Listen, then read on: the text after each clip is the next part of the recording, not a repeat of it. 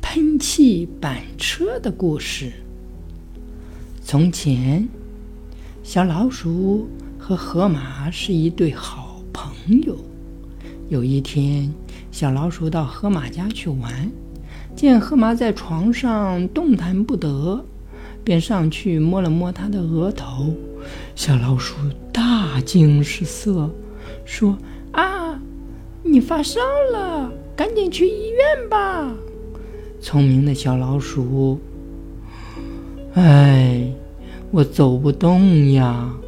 河马有气无力地说。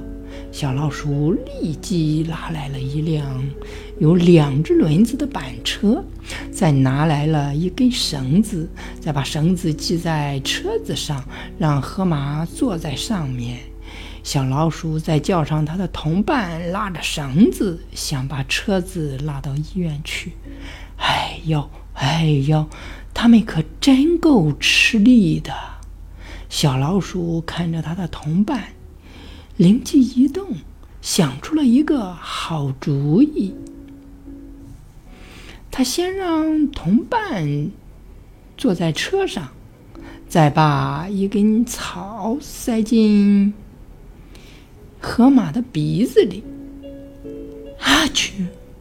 河马打了一个大喷嚏，轮子就转了一圈。